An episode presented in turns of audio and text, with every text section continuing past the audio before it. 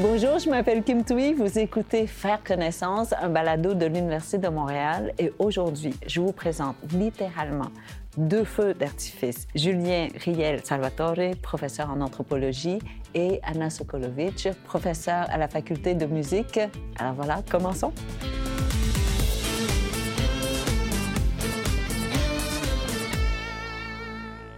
Anna, je ne sais pas si vous connaissez, euh, si tu connais Julien. Et Julien, est-ce que tu connais Anna? Non, c'est la première fois. Oui, mais on dirait qu'on se connaît depuis longtemps. Alors, professeur à la faculté de musique et Julien, professeur en anthropologie. L'anthropologie, je dois dire que dans un pays comme le Vietnam, où j'ai grandi pendant la guerre, on ne comprenait pas trop parce qu'on n'avait pas les moyens, en fait, pour aller chercher euh, le passé. On ne pouvait même pas avoir le présent. Donc, le passé était complètement euh, poussé, euh, ben, oublié, je dirais. Et donc, j'avais très hâte de... Je ne sais pas si ça vous intéresse, l'anthropologie. Énormément. Ça m'intéresse. En fait, l'être humain m'intéresse. j'ai un petit peu lu là-dessus, mais je ne connais rien de façon scientifique. Mais le sujet m'intéresse énormément. Alors, je suis tellement contente. Tu as dit que l'anthropologie, c'est l'humain? C'est la science de l'humanité. Mais il n'y a plus d'humain, non? Ben, ça dépend, euh, ça dépend de comment on veut le, définir ou le, disons, le, décloisonner, là, mais oui, un peu. Tout, tout peut être humain sans, sans l'être aussi, là, donc ça, ça, dépend un peu de, des jeux qu'on veut, qu'on veut faire. Mais oui, c'est assez vaste comme, comme champ d'études, disons. Alors dites-moi, là, il faut que j'apprenne, parce que là, pendant tellement longtemps, euh, mes parents m'ont mis dans la tête que non, l'anthropologie, ce n'est pas fait pour nous on n'a pas accès à l'anthropologie, en fait. Donc, euh, ben, mes parents ont essayé aussi de me convaincre que l'anthropologie, c'était pas pour moi. Mais euh, non, ben, en gros, on étudie l'humain sous toutes ses, facettes. Donc, euh, le passé humain, que ce soit la biologie, l'évolution humaine, le squelette, les muscles, tout ça.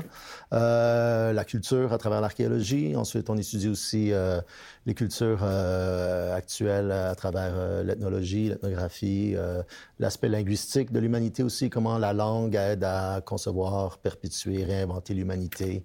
Donc, toutes ces choses-là ensemble font partie de ce qu'on appelle l'anthropologie ici. Euh, Est-ce que l'anthropologie, c'est une étude du passé ou aussi du présent? C'est les deux. Il y a même des éléments de futur qu'on se permet de, de, proposer des fois. Là. Donc, euh, ouais. Parce que dans ma tête, tu vois, c'est étudier les traces mm-hmm. des humains à travers le temps, ce qu'on laisse derrière. Et la première question que je veux te poser, c'est est-ce qu'on voit la trace de la musique? Parce que Anna est compositrice, mm-hmm. et donc je me suis dit, ah, est-ce qu'on voit la trace de la musique? C'est une super bonne question, en fait, parce que c'est il y a beaucoup des beaucoup des discours sur ce qui nous distingue du reste euh, du monde animal, mettons, qui euh, mettre de l'avant la musique, la capacité de créer euh, des sonorités, des euh, registres compréhensibles qu'on peut partager avec d'autres humains, qui nous distinguent du reste de, de, de, des primates et puis bon, du règne animal. C'est sûr que bon, la musique elle a cette particularité d'être, disons, un peu éphémère jusqu'à un certain point où elle arrive la performance. C'est ça. Et elle se préserve pas en tant que tel. Donc, il y a un aspect, disons, archéologique, là, qui est ce que je fais. Les instruments. On va chercher les instruments. Et ça, on en a retrouvé quand même des très, très vieux. Là, ça remonte à 40 000 ans. 40 000 ans? Oui, des, des os de, de cygnes perforés pour faire des, des flûtes, des choses comme ça, des, des choses qui pourraient avoir euh, été des éléments de tambour et tout. Mm. Donc là, mais là, on, tombe vraiment dans, dans des, mm. des, restes de restes. Là. Donc ça devient suggestif, mais on, on, est en mesure des fois de euh, recomposer certains, certains, certains euh, objets qui s'apparentent à des instruments de musique. Ensuite, il y a toutes sortes de débats. On trouve des, des objets avec des perforations. Euh, puis là, il y a, les spécialistes disent, bon, c'est ça, a été, ça a été grugé par des hyènes ou non, ça a été perforé par des humains pour faire une flûte et puis des choses comme ça. Mais oui, donc c'est euh, c'est un des trucs avec le langage qui, euh, mm. qui semble nous distinguer du reste. Il ne faut pas oublier la voix. Aussi, ben oui. Parce que c'est un instrument. Ben oui le premier instrument. En fait, il y a un débat. Est-ce que c'est la percussion ou la voix, le premier instrument? Parce que la percussion, ça peut être aussi notre corps et ça peut être de, de bois, de morceaux de bois ou de, roches. Donc, on n'a pas besoin nécessairement des instruments qu'on a, qu'on a taillés, mais on peut utiliser notre corps. Et, est-ce que vous connaissez un peu l'histoire de, de, la voix humaine? De la voix. Comment elle a été... Ce qu'on on apprend, mais aussi ce, ce qu'on pense. évidemment, la voix, c'est très relié au langage, mm-hmm. n'est-ce pas? D'abord pour communiquer, n'est-ce pas? Et la musique comme telle, elle faisait aussi partie de la communication. Euh, n'est-ce pas, au départ, le danger, n'est-ce pas, euh, mm-hmm. les, les, signes vocaux euh, qui, qui, disaient, ou la communication de loin aux gens quand on n'avait pas le téléphone cellulaire pour dire quelque chose, donc la voix qui changeait. D'ailleurs, aujourd'hui aussi, dans, dans, plusieurs places du monde, on va conserver un certain type de, de communication et de chant qui vient de très loin, en fait, qui vient de, de ces premiers euh, des premiers instants où on voulait justement communiquer. Ça commençait par la communication, puis mais vous connaissez mieux que moi, probablement, la, magie, en fait, tout ce qui est relié au, au rite religieux. Euh, la, la, musique était. Oui. Ça s'alimente, c'est ça. On, trouve des, des restes de, de, rites funéraires, par exemple, où on a des gens qui, qui, sont venus ensemble, clairement, qui ont, qui ont fait des cérémonies et. Mm-hmm c'est difficile de parler de constante lorsqu'on parle de l'humanité, mais une des choses qui semble caractériser la plupart des, festins ou des grandes fêtes, c'est la présence de musique, de rythme, de, de, chansons qui reprennent un peu des, éléments euh, euh, culturels essentiels qu'on présente, représente et qu'on manifeste à travers la musique, à travers la danse, à travers toutes ces choses-là. Donc, c'est... Euh, oui. J'étais, il y a plusieurs années, dans une grotte en France. Et on nous promenait, montrait plusieurs choses. Puis à un moment donné, on est allé dans une place qui était particulièrement acoustiquement forte, qui était mhm. vraiment. Et il disait qu'à cause des restes qu'ils ont trouvés, qu'ils pensent que ça c'était la place où ils chantaient. C'était probablement euh, euh, relié à un rituel, etc. Mais la, la, le fait que c'est acoustique, très acoustique et que c'est très réverbérant, même quand on parle, ça nous fait vibrer. Imaginez quand on chante. Donc, ça, ça, probablement pour ce type de rite, c'était utilisé donc ce type de, de, place. Euh, donc le monde utilisait, euh, les gens utilisaient justement les, les places, trouvaient les places euh, qui, qui étaient intéressantes pour pour les faire vibrer finalement ou pour s'exprimer mm-hmm. pour différentes manières. C'est ça, j'ai raison? Oui, non, absolument, absolument. ça, ça, va sans dire. Puis, mais en fait, c'est, ce qui est particulier quand, quand, quand, on fait de la recherche comme la mienne, c'est qu'on visite beaucoup de grottes comme ça. Et puis, il y a une des grottes où j'étais de passage avant la pandémie, mais il y a une, une euh, disons une salle dans la caverne où il y a justement des propriétés acoustiques particulièrement mm-hmm. euh, bonnes qui a été utilisée, donc cette chambre-là, pour faire euh, des concerts de musique classique mm-hmm. par un groupe local et aussi pour entreposer du vin. ça Parce va Il y a l'aspect culturel, il y a l'aspect euh, vinicole, il y a l'aspect euh, de température aussi, que justement, les, on dirait que dès qu'on commence à explorer, on explore tout mm-hmm. euh, de notre environnement. C'est les propriétés acoustiques comme les propriétés de préservation. Et puis, on entre dans ces environnements-là qui sont liminaux jusqu'à un mhm. certain point. C'est marginal, c'est étrange, c'est frais par rapport à la chaleur extérieure mhm. ou c'est chaud par rapport au froid mhm. externe. Donc, c'est toujours des endroits super euh, particuliers là, où, euh, où aller euh, se faufiler puis glisser, explorer, tout ça. Est-ce que j'ai bien compris qu'on continue à faire des performances de présentation dans ces Oui, c'est ça. Pas, pas, sur les restes archéologiques, là, c'est à l'entrée. Est-ce que, euh, Anna, tu es déjà allée faire Moi, je, une présentation? Je ne suis pas allée, mais je sais qu'il y a plusieurs. Euh, il y a plusieurs dans plusieurs parties du monde. Il y a même dans la région de Vancouver aussi quelques grottes où on fait la musique. Donc il y a mhm. plusieurs places euh, qui sont actives aujourd'hui, et parce que ça c'est l'acoustique la, naturelle. Il n'y a rien de mieux que ça. Et, toi, tu, composes les opéras, c'est ça? Les moi, opéras, moi, je euh, compose tout, euh, c'est-à-dire des, œuvres pour euh, la scène. Alors, j'appelle ça la, scène dans, tous ses états. Donc, sans rien avoir ou avec, sans, ou avec quelque chose à voir, c'est-à-dire le concert avec les instruments, tout simplement qui jouent la musique, ou euh, avec les costumes ou avec euh, les, chanteurs, donc l'opéra, ou avec la danse, euh, ou les différentes combinaisons hybrides qui, qui sont peut-être même nouveaux ou moins nouveaux, avec l'utilisation de vidéos ou sans technologie, etc.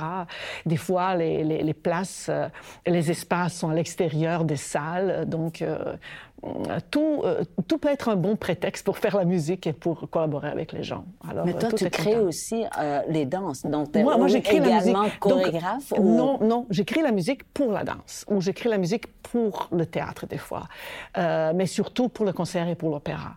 Donc, je, je, crée la musique qui va être interprétée par les, par les, interprètes. Mais des nouveaux opéras ou oui. tu... Oui. Donc, modernes? Oui. Mais on dit contemporain parce que tout ce ah qu'on fait, ça, tout ce qu'on fait, c'est contemporain. C'est ça. On mange la, la nourriture contemporaine. à, partir de quel moment c'est contemporain? Non, mais quand, vous on parle de législatif là ou? Ça. Oui, c'est ça. Bon, les œuvres classiques, euh, il faut combien de temps pour qu'une œuvre devienne une œuvre classique en, fait, en, en musique, je veux dire, on appelle ça musique contemporaine. La musique qui est écrite dans le temps de Mozart était contemporaine de son temps mais elle n'est plus contemporaine. Donc, contemporaine, c'est tout ce qui se fait maintenant. Alors, on appelle la musique contemporaine, on a appelé, je ne sais pas, il y a trois, quatre euh, décennies, on appelait la musique contemporaine euh, euh, de, des années, je ne sais pas, 60, 70 de, du siècle dernier. Maintenant, c'est la tradition. donc, la, la musique d'aujourd'hui, quand on dit contemporain, on, on pense peut-être en 20 dernières années, 30 dernières années. Donc, on pense vraiment à cette période-là où... Donc, la pièce que tu as créée il y a 20 ans, oui. ne sera plus contemporaine dans, Quelques, dans quelques décennies, absolument. OK. Et là, on va l'appeler comment? Bien, on va l'appeler la musique, bien, on va lui donner un nom, parce que souvent, on va dire la musique moderne, ce qui était en 20e siècle. disons la deuxième moitié euh, postmoderne ou métamoderne. Il y a plusieurs, euh, plusieurs euh, noms, mais comment il va s'appeler? Je ne sais pas, on va probablement trouver un nom. On va dire la musique du début du 20e siècle. Ou, je sais pas, on va donner un nom. Et là, quand j'ai lu un petit peu sur tes recherches, Julien, c'est 30 000 ans, 40 000 ans. Est-ce que tu décides, toi, tu dis, non, moi, j'y vais jusqu'à 30 000 ans en arrière ou parce que ta recherche t'emmène jusqu'à ce temps-là? Bien, ça dépend un peu. Là. Il, y a, il y a différentes façons de tomber sur, euh, sur, sur, sur, des gisements de différentes périodes, mais euh, grosso modo, on cible des, des, des, questions de recherche. Donc, quand je, quand je tombe sur des, des dépôts de 30 000 ans, c'est généralement parce qu'on cherche à comprendre un phénomène, comme la disparition de l'homme néandertal, qui est un de mes axes de recherche. Là, ça, c'est... Hum ils disparaissent à un moment donné. Donc, si on, va trop récent, on n'en trouvera pas. Donc, il faut cibler. Mais on a toujours des surprises. Hein. C'est vraiment ça, l'archéologie, c'est l'exploration. Donc, on arrive sur un site qui semble prometteur, on gratte un peu, on se rend compte qu'en fin de compte, euh, où il y, a, très peu de matériel, où les dépôts sont d'un autre âge, ou euh, des choses comme ça. Et puis, des fois, ça correspond exactement à ce à quoi on s'attend, mais euh, il y a toujours... Mais dans ce cas-là, tu sais d'avance qu'il y a ben, des... Un peu. Donc, on fait, on fait des prospections, on estime un peu, on, sans faire des analyses particulièrement poussées, on va regarder la forme des objets pour essayer de comprendre où ils s'insèrent, s'ils sont contemporains de certaines périodes ou euh, des choses comme ça. Et puis... En se basant sur ça, euh, c'est un indicateur général, mais c'est jamais euh, sans équivoque, là, surtout euh, quand, on regarde des technologies préhistoriques, à un moment donné, il y a, juste un certain nombre de façons de, fracturer un galet de silex, là, donc mm-hmm. ça, ça, se ressemble. mais en général, ouais, on a une idée générale de ce dans quoi on s'embarque, mais ensuite, on a souvent une petite section où on a gratté pour se donner une idée, puis ensuite, il faut explorer le, le, site en entier. Quand on fait ça, ben là, il y a tout une panoplie de, de, de, choses qui se révèlent à nous euh, à travers la fouille, à travers l'exploration de l'endroit, tout ça. Et puis, en faisant ça, on, tombe souvent sur des, choses complètement inusitées. Là. Donc, euh, il, y a, un site où on travaillait il y a quelques années où justement on s'attaquait... J'allais te dire, euh, donne-nous un exemple. Qu'est-ce que tu as fouillé mais non, ou tu mais c'est, super, euh, je suis content que tu me le demandes. C'est, euh, il y avait un site où on s'attaquait justement à cette, où on s'intéressait à cette question de la disparition de l'homme néandertal et on pensait avoir des couches avec des Néandertaliens et des couches avec les Homo sapiens, notre espèce qui mm-hmm. les aurait remplacés dans la région. Et donc, on, est allé, on a fouillé, on a trouvé effectivement ces couches-là, mais alors qu'on pensait qu'elles étaient presque voisines dans le temps, en fin de compte, il y a un gros euh, il y a une grosse cassure entre les dépôts néandertaliens qui sont beaucoup plus anciens que ce qu'on pensait. Ils ont 50, 60 000 ans, alors que les dépôts des Homo sapiens avaient peut-être 15 000 ans. Alors, au début, on était un peu déçus parce que on avait un projet défini qu'on pouvait pas vraiment euh, mettre à jour, mais en explorant la caverne, ensuite, on est tombé sur euh, la sépulture d'une nouveau-née qui euh, avait été enterré euh, dans le fond de la caverne, dans des dépôts encore plus récents, aux alentours de 10 000 ans. Et on est tombé là-dessus avec euh, ben, les, collègues qui étaient là. Et on a fouillé, c'était gros comme ça. C'était vraiment une toute petite cuvette qui avait été pratiquée dans le sol, tout ça. Ils ont enterré cette petite fillette-là qui avait juste euh, même pas deux mois et ils l'ont enterrée avec euh, tous les honneurs, des parures, des coquillages, tout un paquet de choses comme ça. Donc c'était très, euh, c'était très, Je vais juste te demander comment tu as su que c'était une fillette et qu'elle avait deux mois.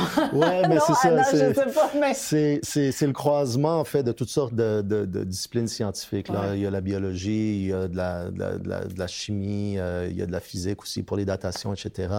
Donc, en croisant tous ces différents types de résultats-là, on a été en mesure de voir, euh, compter les lignes de croissance sur les germes de dents, par exemple, pour voir la journée même où elle était morte après la naissance. On a pu voir qu'elle avait été, euh, elle avait subi, alors qu'elle était encore euh, dans le ventre de sa mère, des périodes de, malnutrition. Donc, il y avait un stress qui peut-être explique un peu la, fin précoce de, de cette jeune fillette-là. Et à travers des études d'ADN, on a été en mesure, par exemple, de dire que c'était une fillette plutôt qu'un petit garçon, euh, parce qu'à cet âge-là, les, caractères physiques sont, très difficiles à, utiliser pour établir le sexe de l'individu. Mais à quelle espèce elle Homo sapiens. Homo sapiens, OK. Et puis euh, c'est ça. Donc euh, on, est en, on, a fait ça. Et puis c'était, émouvant aussi parce que c'est, c'est un drôle de projet là, mais on est on est plusieurs à fouiller ce site-là, mais on est tous des mes étudiants diraient que je suis pas jeune, mais on est tous des jeunes chercheurs d'une certaine façon.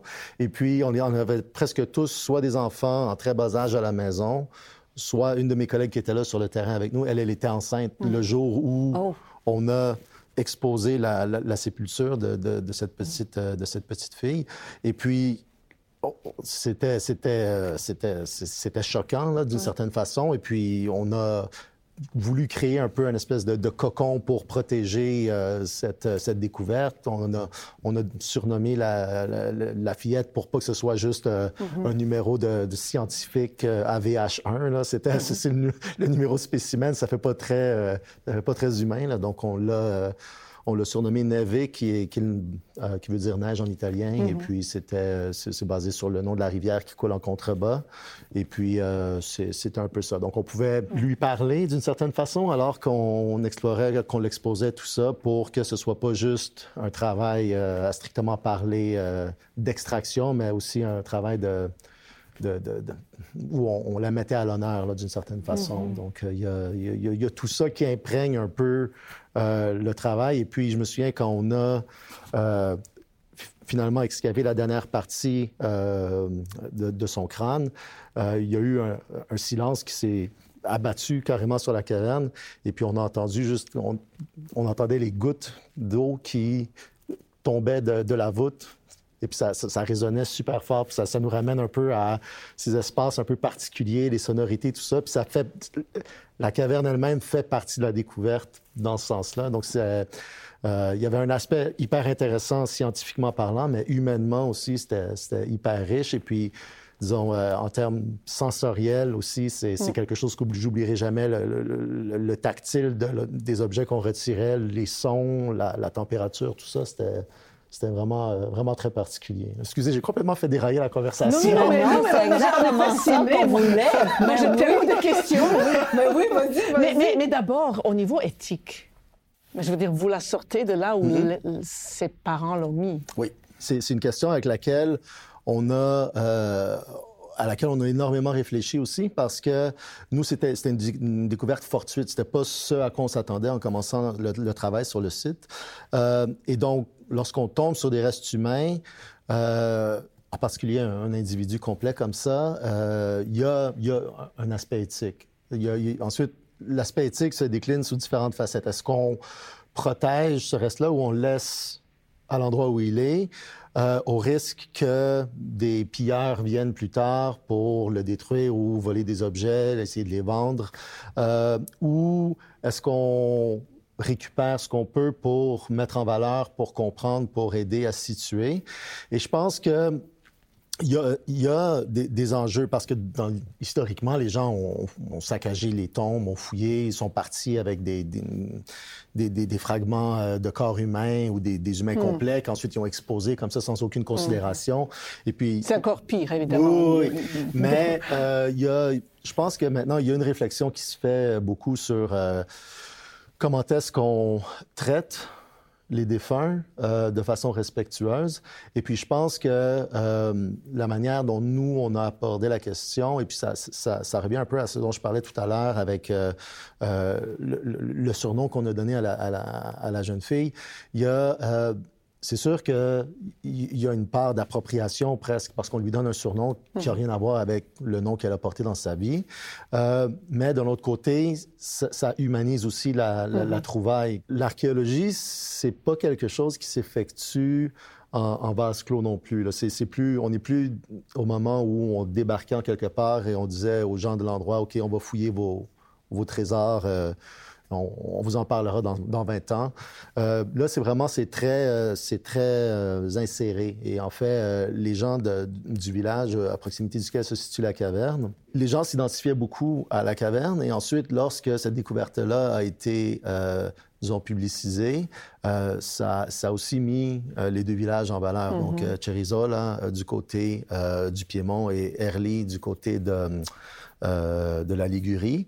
Euh, et euh, les gens étaient enthousiasmés, en fait, de savoir que, euh, justement, euh, il y avait euh, ce lien avec le territoire, la terre, des, des points de repère qui restent encore des points de repère aujourd'hui. Je veux dire, nous, pendant qu'on fouille, on a des, un, un, flot presque ininterrompu de visiteurs qui passent aussi, qui nous posent des questions, qui disent ah oui quand j'avais euh, quand j'avais 10 ans, on venait s'abriter de la pluie dans la caverne et puis on cassait des stalactites dans le fond et puis euh, je me souviens j'avais enterré euh, des petits bonhommes dans le fond de la caverne, des choses comme ça. Donc c'est des endroits qui continuent à mm-hmm, vivre, c'est des mm-hmm, endroits mm-hmm. qui euh, continuent à faire partie à, à faire partie de l'imaginaire de, des gens de, de, de, la région et qui euh, finissent par euh, tracer une certaine continuité. Donc, je pense qu'à partir du moment où euh, on a inclus les communautés, euh, où les gens de l'endroit sont aussi, d'une certaine façon, reliés à génétiquement, on parle à, à cet individu-là, que les restes sont pas juste catapultés dans un musée ou quoi que ce soit, mais bien protégés dans des dépôts où ils sont préservé pour la perpétuité. Euh, il y a un, un traitement, mais c'est quelque chose qui nous a beaucoup euh, tracassé. La, la, la, question de l'éthique, de comment on traite les restes humains, c'est c'est pas simple. Au moins là-bas, c'était sur le territoire italien avec oui. une équipe italienne, euh, ben, italo-canado-allemande italienne. C'est une grosse équipe. mais, euh, euh, mais les restes sont restés là, ils sont gérés à l'université de, de Gênes et, et tout.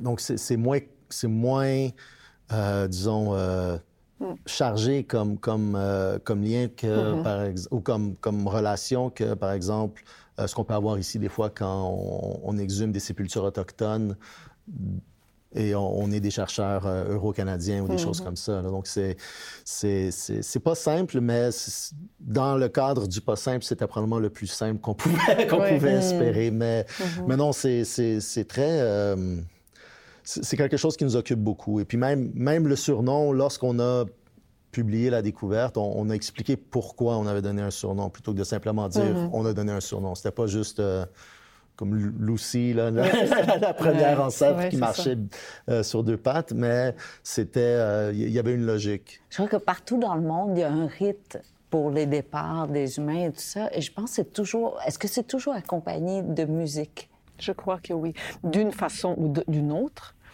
Euh, je Pourquoi ne, je ne suis pas besoin une de musique? Oui, parce que la musique est quelque chose qui, qui est tellement fort. Euh, on n'a pas besoin de comprendre. Euh, il n'y a rien à comprendre dans la musique de toute façon. Euh, on la sent ou on la sent pas, je veux dire. C'est vrai? Oui. Parce que moi, je comprends rien. Ben, il n'y a rien à comprendre. C'est vrai que mais je ressens. Mais, mais, tu ressens quelque chose. Oui, je ressens ben, quelque chose. C'est ça qu'il faut. C'est ça qui... qui euh, la, la, musique est d'abord un art le plus abstrait de, tous les arts. Euh, donc, euh, comment je peux dire que je chante euh, quelque chose qui a une signification, n'est-ce pas?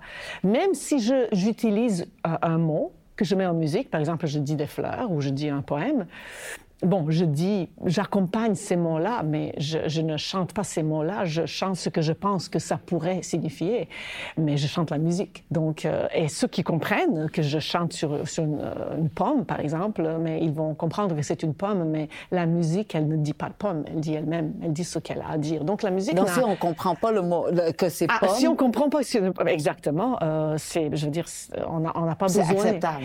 C'est pas seulement que c'est acceptable, selon moi, c'est souhaitable.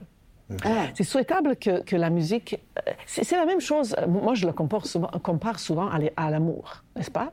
C'est comment expliquer l'amour? C'est une chose tellement abstraite. Hein? Les scientifiques n'ont pas tout à fait réussi. Les poètes essayent depuis quelques, milliers d'années, Je ne sais pas au niveau anthropologique, mais, mais on n'ira pas là-dedans. Euh, mais vous, vous comprenez, ça, les choses abstraites sont difficiles à expliquer.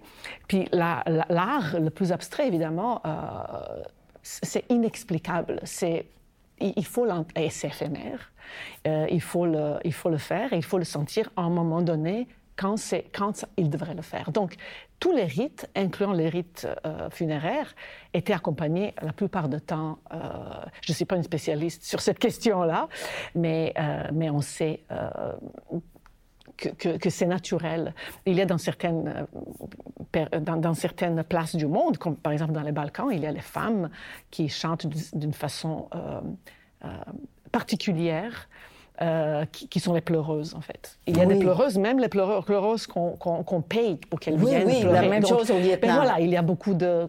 Et c'est tout à fait compréhensible parce qu'on veut... Euh, on veut euh, euh, accompagner la personne qu'on a aimée à, l'autre monde avec tout ce qu'il faut. Il faut vivre sur ça et la musique aide. Mm. Se, transformer. il, faut, faire le deuil. Si on ne fait pas le deuil, on ne va jamais pouvoir avancer. Avancer, exactement. Mais quand vous écrivez pour la danse, est-ce que la danse illustre la musique ou sinon, euh, voilà, euh, ou, l'inverse? Euh, donc, la danse est aussi assez abstraite. C'est aussi un, art qui est abstrait. Donc, vous travaillez que sur l'abstrait. Ah, j'aime beaucoup ça parce que on, traite les choses.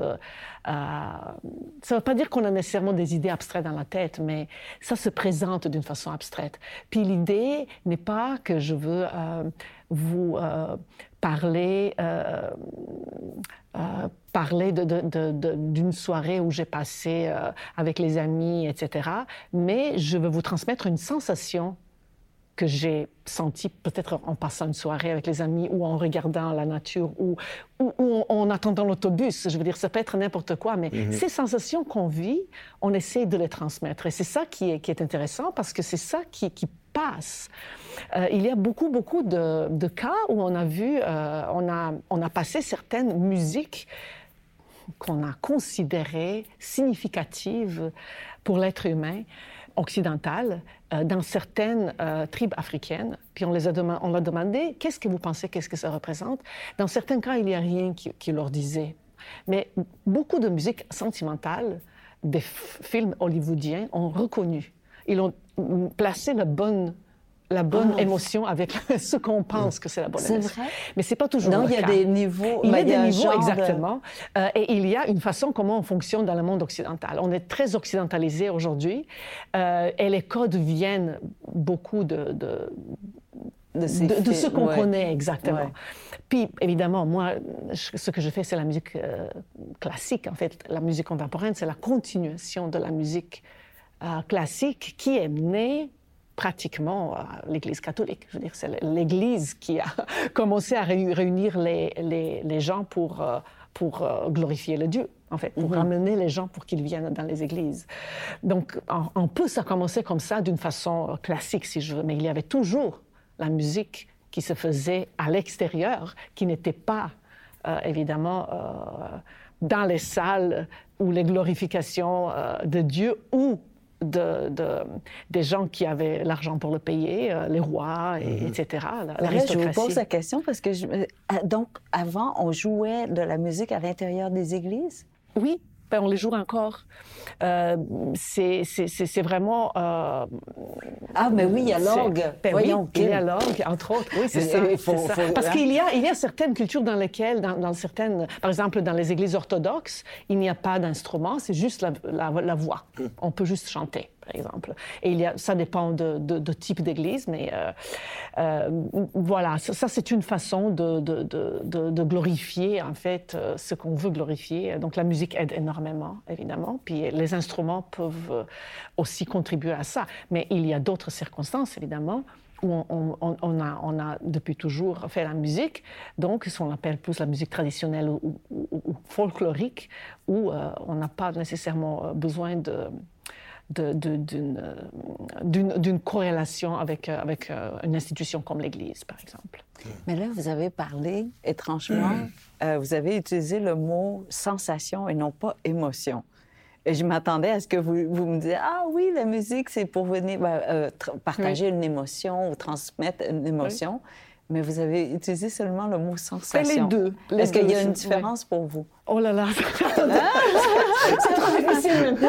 Non, parce que pour moi, ce sont deux, deux choses très, très différentes, en fait, sensation et... parce que sensation, ce sont les sens, c'est plus sensoriel, peut-être? C'est plus sensoriel. Et, euh, et, émotion, c'est plus... quelque chose qui, qui interne, qui est probablement relié aussi à notre passé, à notre vécu. Euh. Mais en fait, les deux sont juste différemment euh, placés. Je ne suis pas une spécialiste, mais disons que la musique peut répondre aux deux et plus encore, mais certainement euh, aux deux. Mais vous avez parlé beaucoup de l'éphémère, le côté éphémère de la danse. De, et euh, est-ce qu'aujourd'hui, avec les mm-hmm. moyens que nous avons, les moyens technologiques, est-ce que vous cherchez à les rendre euh, euh, permanents? Ben oui, on a la caméra. oui, c'est ça. Donc, évidemment, ça, ça, peut, ça peut, on peut avoir des traces qui vont rester plus longtemps, ça, c'est certain. Mais est-ce que maintenant, c'est votre pratique de toujours archiver et euh, garder, conserver? Ben, on, on, peut archiver. Il y a, il y a les nouveaux arts qui, évidemment, le film, c'est quelque chose qui est fait pour être archivé. Vous voyez, et on travaille maintenant sur le nouveau projet, par exemple, celui que, un séminaire que je donne avec mes collègues à l'Université de Montréal, euh, de projets d'opéra où on, travaille sur les opéras avec la réalité augmentée, réalité virtuelle, par exemple. On essaye de voir est-ce qu'on peut carrément inventer une nouvelle euh, expression euh, créative mm. qui va être, qui va être capturée d'une autre manière que de filmer les opéras? Parce que l'opéra, par exemple, l'opéra ou euh, la musique générale pour laquelle je compose, c'est-à-dire la musique pour la scène, ça, ça c'est l'art vivant. Donc c'est quelque chose qui se vit en ce moment-là. Oui. Et si vous captez ça avec une caméra, mais ça va donner une idée, mais c'est pas ça. C'est pas mm. ça qui nous intéresse. Ce qui nous intéresse, c'est d'être assis dans la salle et de voir les gens qui sont directement là. Parce que c'est pas la même chose. Parce qu'il y a la sensation de la vibration. voilà la sensation ah, maintenant. C'est pas, juste, seulement voilà, pas juste l'émotion, mais ah. sensation. Il y a la vibration, exactement. Surtout quand on travaille euh, la musique vocale, mais pas juste vocale. Il y a c'est tout à fait acoustique. C'est des réactions sur notre peau, ces réactions dans, notre être.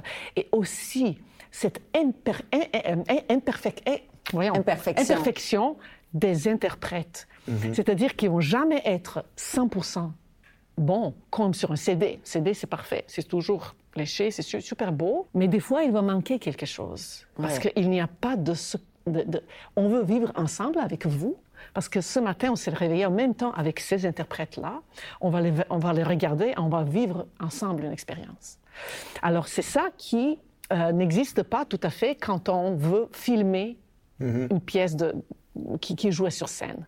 Par contre, ce qu'on essaie de faire maintenant, justement, c'est de combiner un art qui n'est pas un, art euh, vivant, comme le film, et un art vivant ah. comme, l'opéra. Donc, est-ce qu'on peut les filmer de telle manière pour qu'ils restent euh, pour la postérité, donc qu'ils restent enregistrés, mais d'une façon dans laquelle on va pouvoir faire, sentir. ça. Hmm.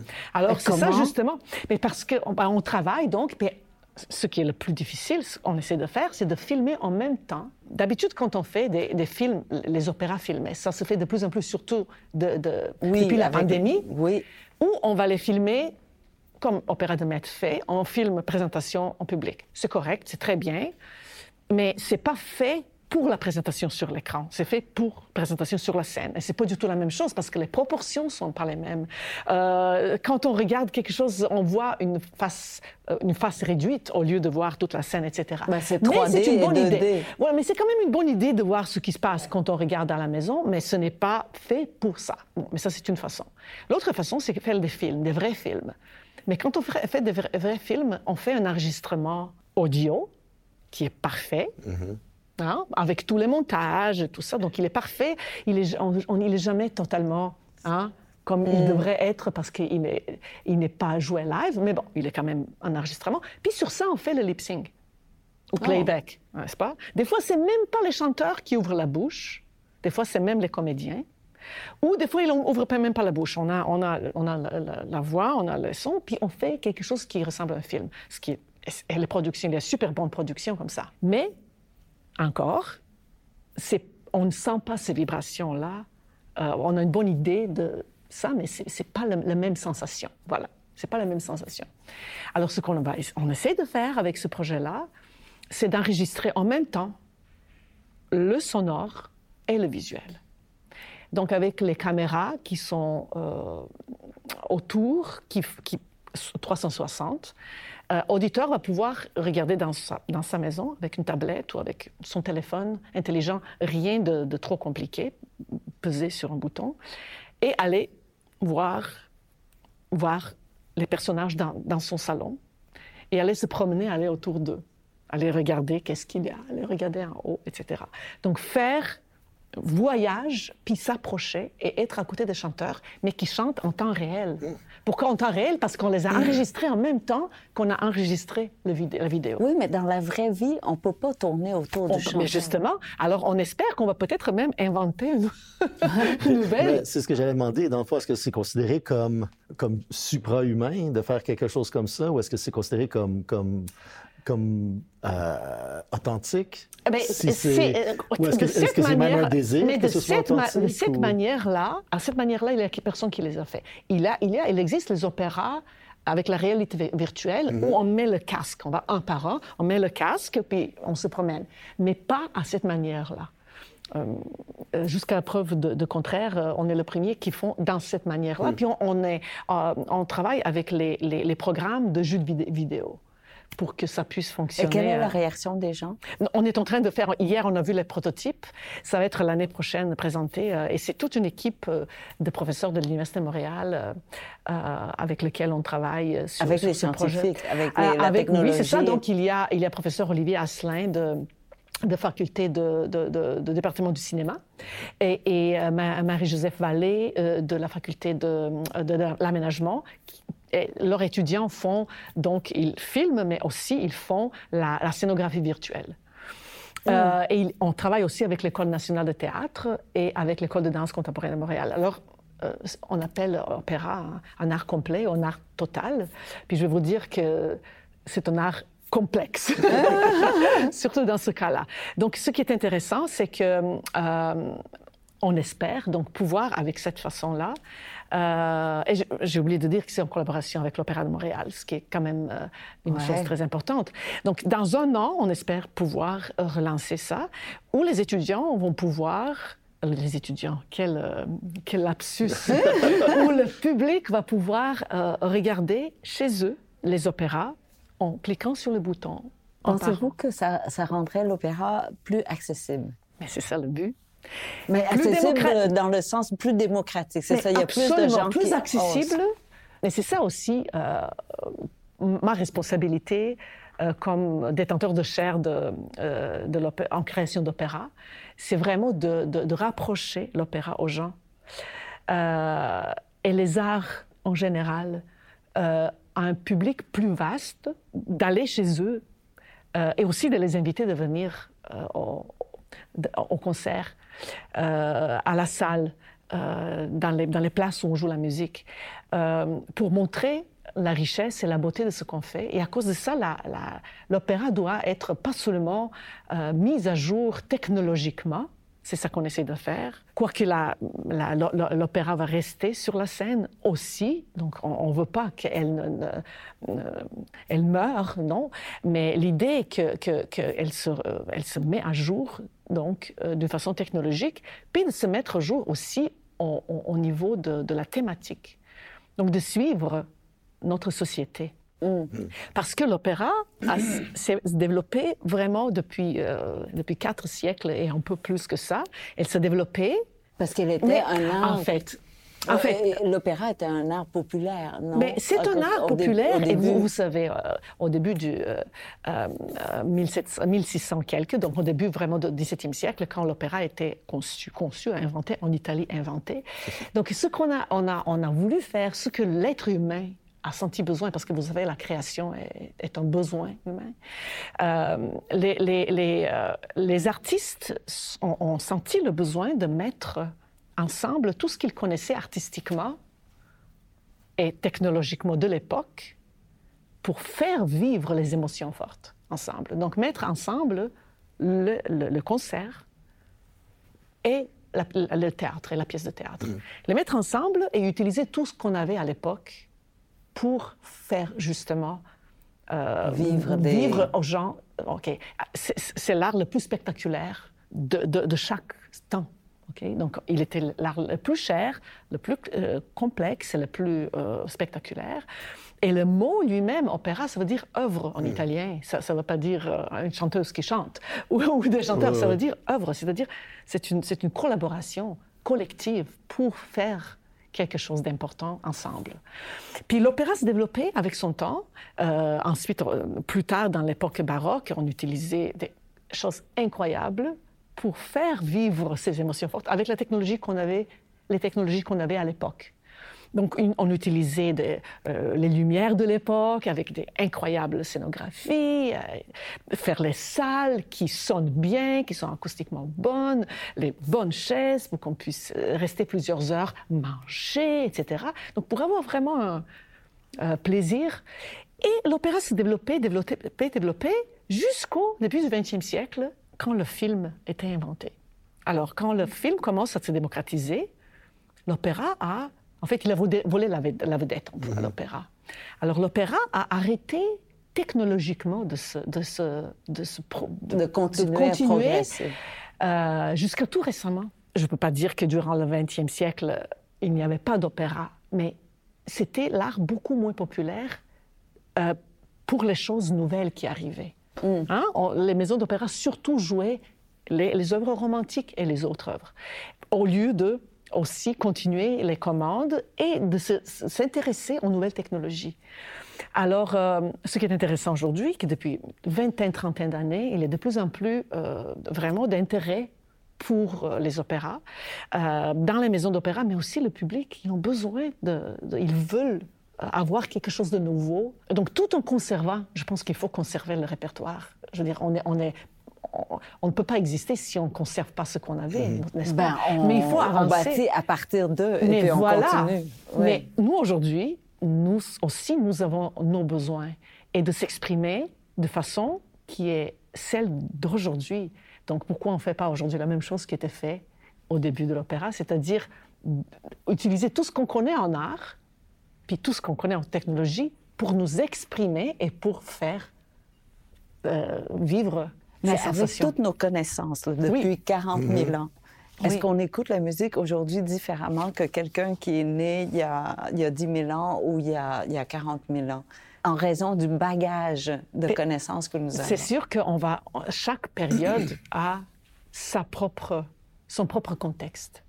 Puis on parle dans chaque période d'une autre manière. À cause de ça, c'est une excellente question parce que même aujourd'hui, on, dit, on écoute la musique baroque.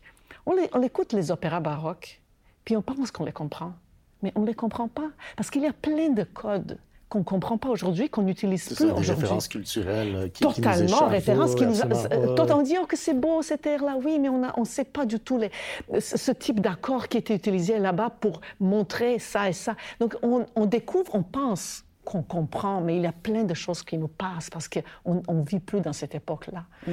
Mais ce qui est important de savoir, à cause de ça, il faut conserver le mieux qu'on peut ce, qu'on, ce qu'il y a, mais il faut s'exprimer, puis c'est sûr que comment on écrit aujourd'hui, à cause de ça je dis la musique contemporaine, c'est ce qu'on écrit aujourd'hui, à partir de l'air qu'on respire aujourd'hui, qui est pollué, mais il est comme... Mais on, on, on respire tous le même. Alors, si je parle aujourd'hui au public, mais je vais lui parler avec les, mêmes, les mêmes émotions, en fait, qu'ils peuvent comprendre parce qu'on est on est dans, la même, dans, même, dans le même contexte. Mm. Non, mais même le, le public, je crois. Euh, Aujourd'hui, on peut aller écouter l'opéra habillé n'importe comment, mm -hmm. euh, d'une certaine façon. Il n'y a oui. plus de code vestimentaire comme De moins en moins. De moins, vraiment, oui. ouais, voilà. Alors qu'à l'époque, ne serait-ce que juste écouter un opéra au complet dans un corset, Mm -hmm. On n'écoute pas oui. pareil, je pense. On perd connaissance. Mais il ne faut pas oublier que, euh, alors, je veux dire, à l'époque baroque, l'opéra était tout. C'était euh, soap opera, c'était ce qu'aujourd'hui présente la télévision, -hmm. euh, euh, le cirque. Je veux dire, tout ensemble, ensemble, c'était aller à l'opéra, c'était l'événement. C'était ouais. vraiment la chose. Alors, évidemment, pourquoi on s'habillait bien? Parce qu'il faut se montrer, parce que... oui, oui c'est pour être vu aussi. être vu aussi. Alors, il y a, il y a mm. aussi... Oui, mais c'est ça, c'est juste oui. le confort. Mm -hmm. Tu sais, je me dis, c'est ça, on ne s'assoit pas pareil, on respire pas ouais. pareil, donc on n'écoute pas pareil, je crois. Oui. Euh, déjà. Moi, c'est une question que j'avais en fait par rapport à, à, à votre projet. C'est super, super intéressant. Est-ce que, est que l'endroit où l'opéra est joué et capté Alors... influe là-dedans? Parce qu'ensuite, est-ce que, est -ce que si c'est avec l'Opéra de Montréal, est-ce qu'il y a des gens qui pourraient dire Ah oui, mais c est, c est, ça n'a pas été fait, je ne sais pas, à Alaska, là, par exemple, quelque chose comme ça. Est-ce est qu'il y a des jugements ou des poids comme ça qui. Alors, ça, ça, ça m'intrigue. Mais l'Opéra de Montréal, le lieu, mm -hmm. ça, on va le regarder chez nous. Ce qui est intéressant, c'est quand, quand vous entrez dans l'opéra, vous entrez dans un monde, mm -hmm. l'autre monde, oui. qui est fait par la scénographie virtuelle. Donc, vous entrez dans un monde virtuel et vous voyez euh, devant vous les chanteurs qui mm -hmm. chantent et vous vous promenez, si vous voulez, ou si vous les regardez, mais ils sont là et il y a, vous êtes dans l'eau. Parce que je veux juste dire que on voulait avoir une thématique qui nous réunit, qui a, qui a une, une couleur, une, une, signification au Québec. Alors, on a donné le, le mot fleuve okay. euh, pour tous les opéras. Ah, oui. euh, il, y en a, il y a quatre et le cinquième va se joindre, donc euh, qui vont avoir tous la thématique fleuve là-dedans. Vous savez, j'ai appris que le fleuve Saint-Laurent, notre fleuve, oui. représente 25% de l'eau potable dans le monde. Mais voilà. Voilà, une raison, raison oui, plus. Donc oui, c'est voilà. un bon mot. C'est ça. Donc, euh, je le dis parce qu'hier, on a fait des, des, des, essais, puis il y avait de l'eau. Okay. Alors, vous, vous entrez dans l'eau, puis vous pouvez aller dans l'eau. Vous pouvez complètement mmh. aller. C'est vraiment fascinant. Est-ce qu'on mais... peut s'immerger et entendre l'opéra qui joue comme si on était sous l'eau? Ou... Parce qu'on peut aller, on, on, peut regarder. Il y a aussi la, la, maison, puis on la voit de côté, puis on voit à, à, travers la fenêtre, on voit les musiciens. Je dirais, il y a toutes sortes de choses ouais. qu'on fait. Donc, le lieu est totalement euh, euh, pas important. Okay. Donc, c'est juste l'Opéra de Montréal qui travaille avec nous sur le projet. Okay, mais ça va pas être pro pro projeté dans, cette, dans cet espace-là. Donc, on espère que ça va être... On va pouvoir, euh, comme ça, communiquer avec tout le monde. Mais, mais j'ai voulu juste vous poser une question. Oui, oui. Est-ce que je peux? Oui, ben oui bien sûr. Parce que comme je disais, euh, évidemment, la, la, la, la créativité, c'est un besoin, c'est quelque chose qui nous caractérise. Mm -hmm. Puis j'ai lu, euh, il y a à peu près un an, euh, que les, les, justement, justement, anthropologues de, de Grenade euh, ont, euh, ont, conclu que Homo sapiens mm -hmm. a survécu par rapport aux autres espèces, on dit humanoïdes, ouais, humaines, ouais, humaines ouais. grâce à un gène qui est relié à la créativité. Hmm. C'est vrai? Est-ce que c'est pas... J'ai voulu demander. Ah, Est-ce que c'est vrai? Donc Ou je simplifie non, un peu. Ben, c'est... On est toujours un peu à la recherche de... de l'arme du crime, si on veut. On essaie de trouver comme la cause de notre euh, survie ou tout ça. Et puis je pense que c'est un peu... Euh, c'est l'aspect un peu de, de, polar euh, détective a, sur lequel on a beaucoup misé pour populariser l'archéologie qui vient un peu à jouer contre nous parce qu'ensuite, ça nous force à un peu trop simplifier. Donc, on peut pas... C'est difficile de dire que c'est un gène en particulier qui nous a euh, fourni ce dont on avait besoin pour se, se démarquer par rapport au reste de, de, de, l'humanité sous, sous, toutes ses facettes. Mais euh, c'est probablement une panoplie de de, capacités qui ont été, euh, disons, euh, qui ont couvé, qui ont été attisées, exprimées différemment. Et puis, c'est cette capacité de, justement, euh, s'adapter, puis culturellement partager, perpétuer, comprendre le monde d'une façon qu'on réussit ensuite à transmettre mm-hmm. pour tisser des liens avec d'autres groupes, pour développer un, un, filet un peu qui nous permet euh, dans un contexte où euh, il y avait énormément d'incertitudes quant mm-hmm. aux ressources, quant à la température, quant à ce que vous voulez, la, mm-hmm. survie des enfants, euh, où ça, ça, ça, vient à se, se, déployer mm-hmm. pour donner à, notre espèce un peu le, coup de pouce dont elle a eu besoin pour se rendre jusqu'à aujourd'hui. Et c'est cette capacité créatrice qui est probablement le, fruit de toute une confluence d'aléas de, historiques, mais aussi évidemment d'aléas euh, biologiques d'une certaine façon, mm-hmm. qui fait en sorte que l'humanité a euh, l'ampleur et la diversité qu'elle a aujourd'hui. Et donc, c'est probablement cette diversité-là qui est euh, la, la, la, la, corde la plus importante à, notre arc, si on veut, mm-hmm. évolutivement, parce que euh, cette diversité, donc, manifestée à travers la, euh, la créativité aussi, savoir s'adapter, savoir improviser, savoir jouer, réorganiser les codes qu'on avait précédemment pour mhm. mieux vivre dans un moment particulier. Mais pouvoir imaginer quelque chose, c'est ça. Oui, Donc, c'est cette capacité d'imaginer, de représenter, de transmettre qui mhm. semble nous mhm. caractériser en tant qu'espèce. C'est ça, c'est transmettre aussi, Hein, la créativité, mais c'est parce que nos connaissances s'accumulent, puis on, euh, voilà, on n'a pas à recommencer du début chaque ben, fois. C'est ça, c'est ça. Puis on n'a pas besoin de tout transmettre individuellement à nos enfants non plus. Nos enfants peuvent apprendre d'une mhm. multiplicité de sources pour s'informer, devenir les, les, les, gens qui veulent, etc. Et donc, euh, c'est... Euh, oui, c'est... Non, j'essaie de pas tout transmettre non, moi aussi, à mes enfants, parce qu'il y a des bobos là-dedans qu'on dit, OK, on va pas laisser ça tomber, là. Non, c'est euh, pas plus tard qu'un matin. Hein. c'est ça, exactement. Mais est-ce que... Euh, je pense à l'archéologie, mm-hmm. euh, sans, sans, la technologie qu'on a aujourd'hui, est-ce mm-hmm. qu'on aurait pu aller aussi loin au, à l'époque? Comment on faisait, en fait, euh, sans la technologie pour pouvoir se, euh, comprendre déjà, construire non, partir de là? J'écoutais suspendu à tes lèvres tout à l'heure parce que ça, ça, me remémore certains des trucs qu'on essaie de faire maintenant parce que on dit souvent que de, de, de faire de l'archéologie, c'est détruire on y arrive, c'est un peu, c'est très extractif comme pratique. Mm. On arrive à un endroit, on fait des trous, on retire les choses, et puis ensuite, une fois que c'est retiré, c'est retiré. Donc, on a un devoir de documenter tout ça. Et de plus en plus, on en vient à créer des modèles virtuels des sites, des cavernes, tout ça. Euh, mm-hmm. Et puis, quand, quand, tu parlais de cette expérience immersive, ça, ça me rappelait un, des, des, expérimentations qu'on fait où, justement, on crée des modèles 3D de la caverne mm-hmm. ou d'un site que les gens peuvent ensuite naviguer dans leur, dans leur quotidien. Ils peuvent se mettre dans une salle comme ça et mm-hmm. ils se retrouvent euh, au Pérou en train d'explorer Machu Picchu, des choses comme ça, euh, ou de, de, de, tâtonner puis de voir un peu euh, des, des, des, recoins, des, des galeries dans une caverne. Et puis ensuite, on réussit à aller dans l'hyper minutieux où on peut voir presque des, des grains de, sable sur le site, et puis ensuite exploser, et puis sortir dans la vallée, sur le territoire, voler avec des modélisations qu'on a fait par drone.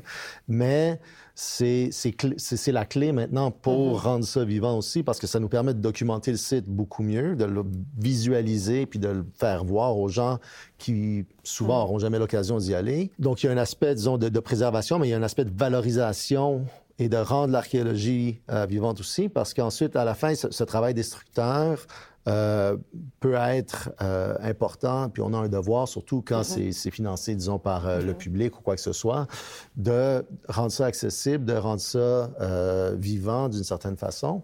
Donc, il y a, il y a beaucoup, beaucoup d'efforts qui sont déployés là-dedans présentement. Oui. ça m'a fasciné d'entendre ça parce que je, je voyais je voyais beaucoup de ça. Puis même mhm. l'aspect euh, jeux vidéo, j'ai des collègues qui collaborent à des jeux vidéo comme consultants, mais aussi pour s'assurer qu'il y a une précision historique qui est, qui est au rendez-vous et tout, pour faire en sorte que l'expérience qui est rendue dans mhm. certains jeux vidéo euh, est est convenable, pas juste l'imagination de quelqu'un de comment devrait être la vie il y a quelques milliers d'années ou quoi que ce soit. Donc Mais je sais pas, je suis pas sûre avec le mot destructeur, tu vois, parce que euh, de, ce que j'ai compris, c'est que tu, tu extrais, tu essaies de comprendre ce, qui mm-hmm. s'était passé pour pouvoir nous donner ce savoir-là, nous préparer à la prochaine catastrophe, à la prochaine mm-hmm. famine, comment est-ce qu'avant on a survécu à ces événements-là?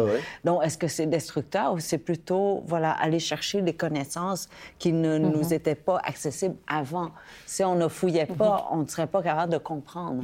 C'est super gentil. non, mais... c'est vrai, non? Je, suis d'accord, mais il y, a, le fait qu'on laisse des cicatrices. Tu sais, quand, quand on s'en va euh, fouiller sur un site, il y a une balafre qui reste, il y a des, des trous euh, qui, qui, sont là. C'est comme l'autopsie d'un corps, puis savoir vraiment qu'est-ce qu'il y a... Oui, puis de comprendre exactement. Et c'est comme ça que la science avance. Oui, mais c'est exactement ça. Mais l'autre côté, là, je vous écoute les deux, là, puis je trouve que avec la technologie, ce que vous essayez de nous offrir, c'est des, comme tu dis, des, euh, Julien, des supra-humains. Parce qu'un humain normal mhm. n'a pas cette capacité de plonger dans l'eau et continuer à entendre et puis mhm. tourner autour, ou sinon d'aller justement là, regarder le grain de sable. Mhm. Et le faire exploser, non? Donc, c'est comme si on, devenait, euh, comme si nos sens avaient été enrichis. L'être humain suit la science et s'adapte. Donc, si la, science euh, euh, évolue, si on a tous les, téléphones intelligents, mais on ne les utilise pas dans, notre art, dans notre quotidien, il y a quelque chose d'artificiel là-dedans. Parce que l'art, c'est un reflet de la société et c'est un reflet de la technologie qui nous entoure. Je vais revenir aux grottes quand j'étais quand j'étais à la technologie non, non, mais l'être humain il, c'est la créativité qui, qui devrait être d'ailleurs présente dans tout ce qu'on fait. Hein. La créativité, c'est pas pas juste dans les arts. Hein. Les plus on a de créativité, plus on va aller. Si vous n'avez pas de créativité, vous ne pouvez pas faire votre travail. Oui, non, euh, ça, il faut s'adapter toujours. Il faut, il faut toujours. Euh, donc, euh, quand on va dans les grottes, on voit les peintures. Il, il, y a des fois je ne sais pas, cet homme qui a, qui a, dessiné ça il y a plusieurs, euh, euh, plusieurs années, il a vu, je ne sais pas, un petit une petite place dans la grotte parce que c'est pas une place une toile. Hein?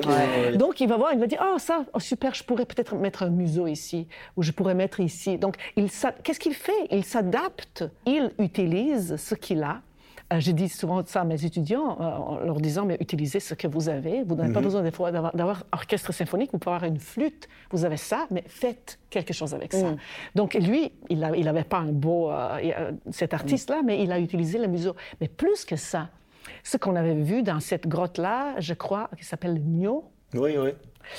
il y avait un film, parce qu'il y avait des, des euh, des animaux qui étaient faits euh, de différentes manières, donc sur, le, sur un mur qui n'était pas tout droit. Puis ils avaient l'air beaux. Puis la personne qui nous a fait visiter, il, a passé avec, un, avec le feu, puis il est allé vite comme ça. Puis quand vous allez vite, il bouge, mhm. il ah. court.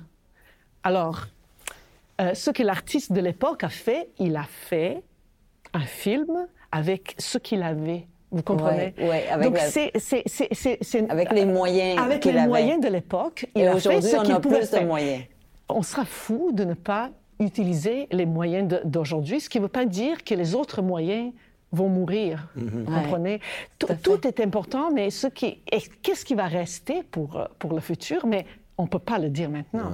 Notre rôle est d'essayer ce qu'on peut faire avec ce qui est autour de nous. Oui, faire le, le, plus et le mieux avec ce que nous avons. Voilà. Et puis en fait, c'est exactement ce que, ce que, ce, que, tu disais tout à l'heure aussi par rapport à la, ce qu'on a perdu comme point de référence par rapport à l'opéra dans, dans la, période baroque, où justement l'idée, en fait, qu'il pouvait y avoir un dynamisme dans l'illustration euh, pariétale a été perdu longtemps. Et en fait, c'est revenu récemment, il y a peut-être une quinzaine d'années, où les gens se sont dit Ah, mais si on bouge les lumières, mon Dieu, ça nous donne un tout autre aspect. Puis imaginons avec une torche plutôt qu'avec une lampe de poche, oui. euh, l'effet du feu qui bouge, le crépitement, tout ça. Et puis là, c'est comme on, on se force à revenir en arrière pour pouvoir mieux saisir ce qu'on peut voir maintenant et qu'on on le capture. On essaie de le rendre dans des visualisations ou des environnements virtuels qu'on recrée. Et puis c'est ça, c'est comme c'est un espèce de, de- de truc presque cyclique, hyper récursif, là, qui, qui nourrit l'imaginaire aujourd'hui. Sauf que sans ça, effectivement, euh, les, les- les capacités dont, dont on jouit maintenant seraient euh, presque euh, perdues parce que en fait, tout ce qu'on fait, c'est profiter de ce qu'on a pour vivre ces, ces- ces différentes expériences-là et ensuite les, les passer à d'autres générations ou les faire vivre à d'autres personnes. Et puis c'est, c'est non, c'est. En fait, c'est grâce à la, à la technologie qu'on va comprendre la- un peu mieux la musique baroque du temps baroque. C'est ça, hein?